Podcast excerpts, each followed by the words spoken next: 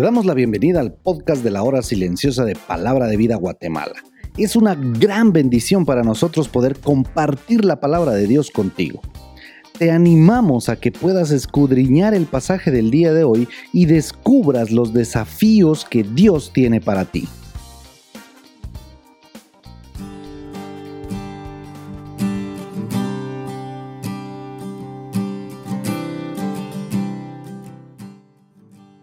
¿Cómo estás? Yo soy Fernando Figueroa. Hoy nuevamente veremos lo que el Señor quiere enseñarnos por medio de su palabra. La cita de nuestra hora silenciosa se encuentra en Romanos capítulo 5, en los versículos del 1 al 11. Pablo ha venido hablando acerca de que es únicamente por la gracia que podemos ser justificados para con Dios y tenemos salvación segura en Él. Pero en esta ocasión Pablo no solo va a hablar de la gracia que justifica, sino que agrega a eso los beneficios que trae el hacer propia la gracia que nos justifica ante el Padre. Recordemos que en el capítulo 1 veíamos cómo la ley evidenciaba la culpa del hombre. Todos hemos sido hallados culpables cuando nos medimos con la ley de Dios. Sin embargo, Jesucristo trajo una solución definitiva al problema de la culpa por medio de su sacrificio en la cruz. Justifica a aquellos que deciden creer en Él como Salvador. El primero de los beneficios que encontramos en el pasaje es que podemos tener paz para con Dios. La culpa de nuestro pecado ha sido pagada eternamente por medio del sacrificio en la cruz. Algunos incluso ignoran que hay un conflicto entre Dios y el hombre y ese conflicto solo puede ser solucionado creyendo en Jesús como nuestro Salvador. El segundo de los beneficios es la firmeza de la gracia. La cuenta está saldada. Dios nos ha perdonado y no tenemos nada que añadir a esa gracia.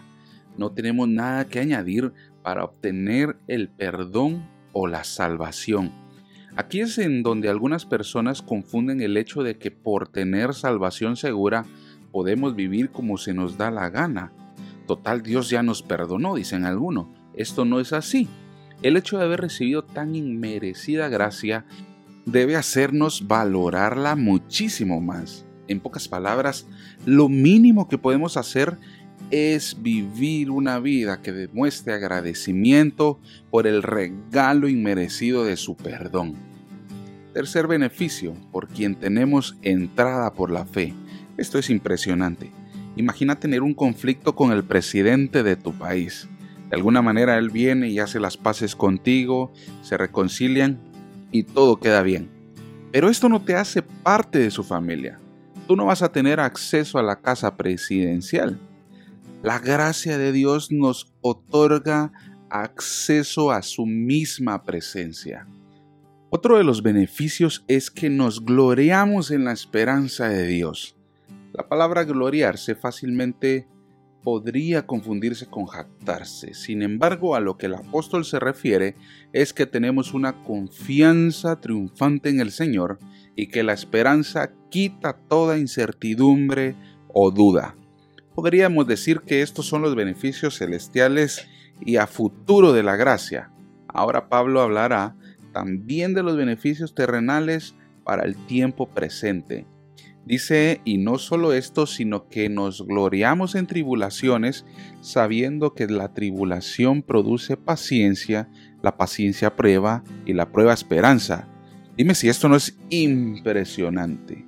Hasta las pruebas más adversas de la vida tienen un beneficio sobre aquel que ha puesto su confianza en el Señor.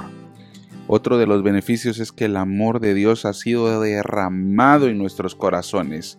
Esto quiere decir que su amor no tiene límites, no tiene comparación. Otro de los grandes beneficios es que el Espíritu Santo nos fue dado. Tú no estás solo. Si has puesto tu confianza en el Señor, creyendo en Jesús como tu Salvador, el Espíritu Santo habita en ti. Él está contigo para pelear cada batalla, para socorrerte en cualquier prueba, para protegerte en cualquier tribulación, para consolarte en cualquier dolor. Siempre ten en cuenta que estábamos condenados, pero tenemos que vivirlo, vivir el verdadero evangelio. Termino citando el versículo 8 que dice, Mas Dios muestra su amor para con nosotros en que siendo aún pecadores, Cristo murió por nosotros.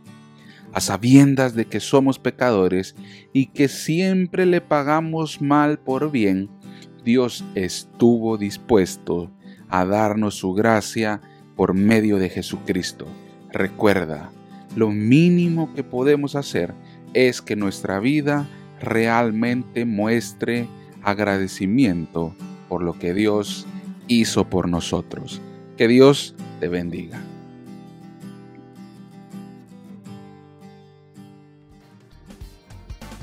Queremos animarte a que puedas compartir este podcast con tus amigos y así poder crecer juntos en el conocimiento de la palabra de Dios. Síguenos en nuestras redes sociales para más información.